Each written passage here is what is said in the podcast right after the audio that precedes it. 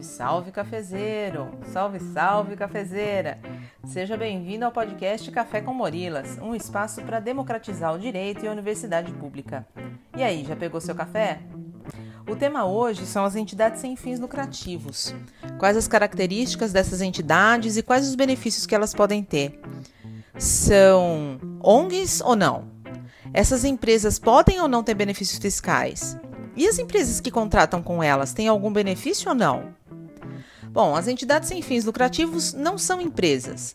Aliás, nem toda pessoa jurídica é uma empresa.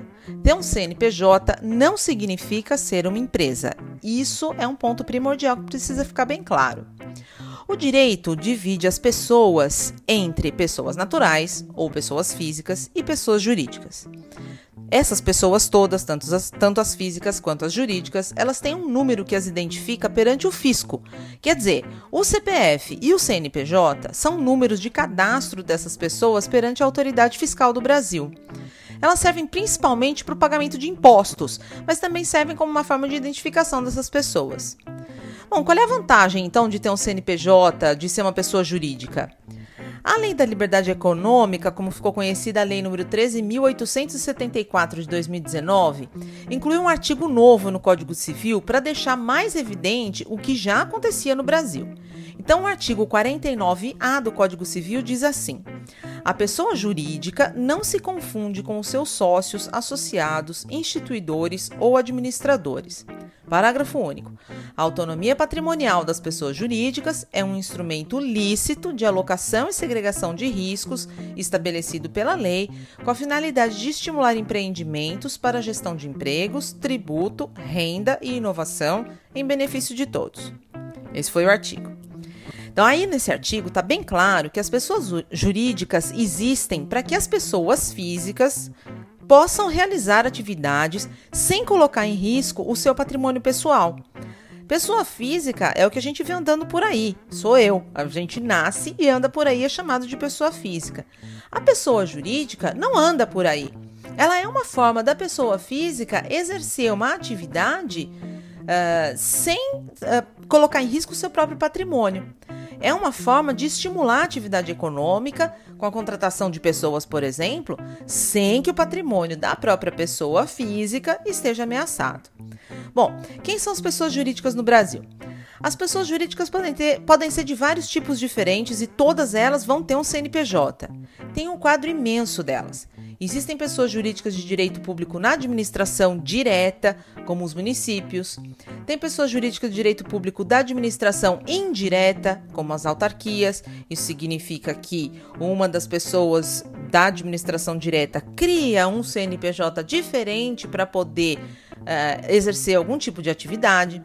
Existem as pessoas jurídicas de direito privado estatais, como as sociedades de economia mista e as empresas públicas, o Banco do Brasil, os Correios.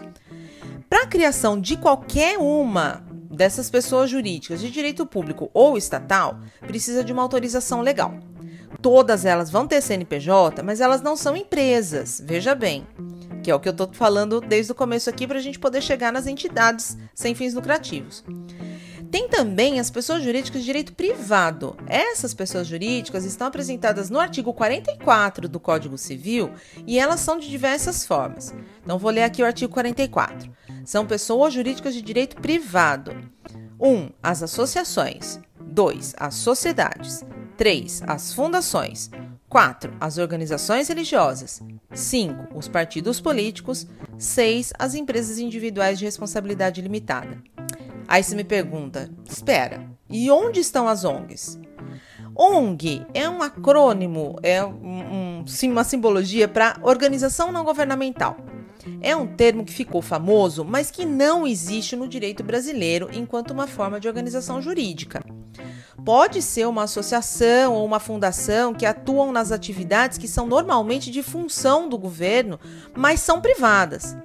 Fundamentos da economia, não do direito, dividem as pessoas jurídicas em entidades do primeiro setor, que é o governo, que é responsável pelas questões sociais, do segundo setor, que é o setor privado, responsável pelas questões individuais, e como o Estado não dá conta de cuidar de várias das questões sociais, começaram a surgir entidades privadas que fazem o trabalho que o Estado deveria fazer.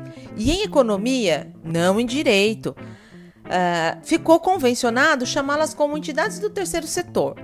Eu nem sei se essa classificação ainda está em vigor, mas muitas pessoas ainda usam essa nomenclatura. Então, atualmente, as pessoas chamam de ONG qualquer entidade do terceiro setor, mas juridicamente elas se organizam como uma uh, fundação ou associação. Então, no Brasil, são pessoas jurídicas as associações, as sociedades, as fundações, as organizações religiosas, os partidos políticos. Porém, só as sociedades e as EIRELI, as empresas individuais de responsabilidade limitada, são empresas, porque só elas buscam finalidade lucrativa, a distribuição de lucros entre os seus sócios. As associações, as fundações, as organizações religiosas e os partidos políticos são todos sem finalidade lucrativa. Isso significa que elas não podem obter lucro? Uh -uh. Não. Isso significa que elas não podem distribuir lucro. Em direito tem uma diferença grande entre o que teoricamente se chama animus lucrendi, que é a vontade de oferir lucro, e animus distribuendi, que é a vontade de distribuir lucro. Uma entidade sem fins lucrativos, ela não pode distribuir lucros, mas ela vai poder oferir lucros, ela pode ganhar lucros e reinvestir na própria entidade para melhorar a prestação dos seus serviços. As empresas, elas são criadas normalmente por meio de um contrato social. E as demais entidades por meio de um estatuto social. Então vamos entender qual a diferença entre um estatuto e um contrato social. Um contrato social é um acordo que é feito entre os sócios que decidem como a empresa vai ser formada e como eles vão gerenciar essa empresa, que tem finalidade lucrativa, ou seja, ela tem o objetivo de dividir lucro, lucros entre os seus sócios. As entidades sem fins lucrativas, elas vão se organizar por um estatuto. As sociedades anônimas também, as sociedades anônimas têm finalidade lucrativa. Então, nesse sentido, são parecidas. Mas a ideia de estatuto é que ele é uma declaração de regras que vincula todas as pessoas que vierem a fazer parte daquela entidade no futuro. Nem o contrato, nem o estatuto, eles servem para ficar sendo alterados a todo momento para refletir a direção da entidade porque a entidade, principalmente as sem, fim, sem fins lucrativos, elas existem por si, de forma independente das pessoas que as compõem. Então, não é para ficar trocando. Mas num contrato é mais fácil de eu mexer nas cláusulas, porque eu tenho poucas pessoas e pessoas que ali combinando elas podem alterar. Num estatuto, eu preciso de uma assembleia que reúna todas as pessoas que fazem parte daquela entidade para poder votar para alterar. Bom, então, uh, dentro de uma entidade sem fins lucrativos que se organiza por meio de um estatuto, quais são as vantagens então que elas têm? Bom, essas entidades sem fins lucrativos, elas podem ter alguns benefícios fiscais. Veja, pode porque vai depender do tipo de entidade que a gente está falando. Bom, o artigo 150, inciso 6, letra C da Constituição, determina uma imunidade tributária para as associações sem fins lucrativos. Isso significa que essas entidades que estão lá descritas nesse artigo, elas não vão pagar impostos. Então veja, o que está escrito lá é o seguinte: é vedado à União, aos estados, ao Distrito Federal e aos municípios instituir impostos sobre o patrimônio, a renda ou serviços dos, e aí vem uma série de entidades, partidos políticos, inclusive suas fundações, das entidades sindicais dos trabalhadores, que são sindicatos, muita gente reclama também que os sindicatos não pagam impostos, das instituições de educação e de assistência social sem fins lucrativos, atendidos os requisitos da lei. Essas entidades, então, que é o que nos interessa agora, são essas últimas, né? Instituições de educação e de assistência social, sem finalidade lucrativa. Elas, então, não vão pagar impostos. E veja que tem uma série de outros tributos. Aqui a, Constituição está dando a imunidade com relação aos impostos. E também com relação às contribuições sociais. Só que aí está previsto num outro artigo, que é o artigo 195, parágrafo 7 da Constituição. É uma vantagem? É. Mas a maior parte das entidades sem fins lucrativos, ela tem um rendimento muito tão baixo que ela nem pagaria, ela nem chegaria a pagar esses impostos, né? Então elas estariam isentas de qualquer forma. Enfim, Uh, é, uma, é um benefício, é uma isenção de qualquer forma. Pode uma entidade cobrar pelos serviços que ela presta e ainda assim ser considerada beneficente? Sim, pode. Uma entidade privada, ela pode cobrar pelos projetos que ela desenvolve, mas de novo, ela não pode distribuir lucro entre os seus associados, muito menos entre os seus diretores. Essa é a regra de uma entidade sem fins lucrativos. Quem rege especificamente a tributação das entidades beneficentes de assistência social é a Lei 12.101 de 2009. O artigo 1 da lei fala assim: a certificação das entidades beneficentes de assistência social e a isenção de contribuições para a Seguridade Social serão concedidas às pessoas jurídicas de direito privado sem fins lucrativos, reconhecidas como entidades beneficentes de assistência social, com a finalidade de prestação de serviços nas áreas de assistência social, saúde ou educação e que atendam ao disposto nessa lei. Então essas entidades, elas já existem e elas já são beneficentes. O que a lei faz é reconhecer essa qualificação. Ela dá uma qualidade especial para essas entidades. Para isso, para estar tá, uh, sujeita a essa lei, essas entidades precisam atuar em uma dessas três áreas: saúde, educação ou assistência social.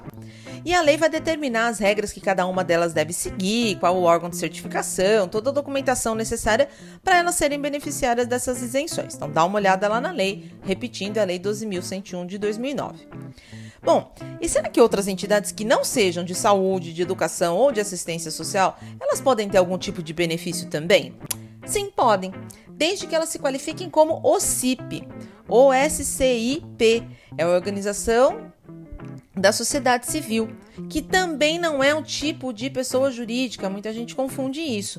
É uma qualificação jurídica que pode ser atribuída a diferentes tipos de entidades privadas que atuam em áreas típicas do setor público com interesse social, as tais que a gente conhece por ONGs, que podem ser financiadas pelo Estado ou pela iniciativa privada sem fins lucrativos.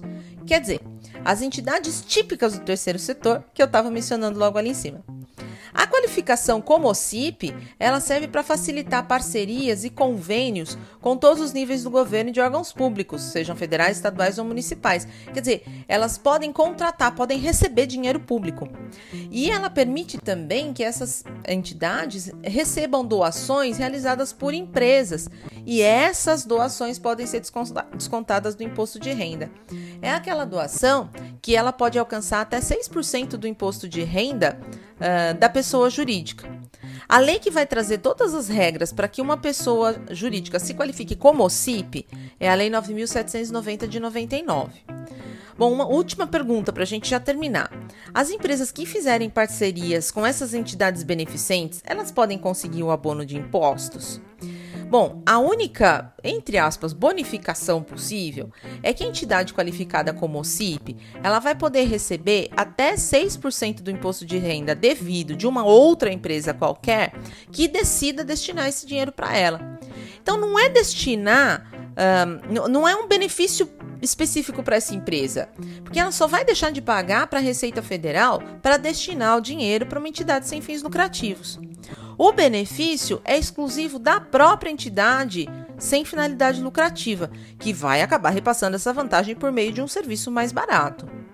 Uma outra vantagem, entre aspas, também, é que uma empresa que doar algum valor, ela não vai pagar o impo ela não vai precisar pagar o imposto sobre doação. Bom, só para deixar claro, doação ela é tributada no Brasil.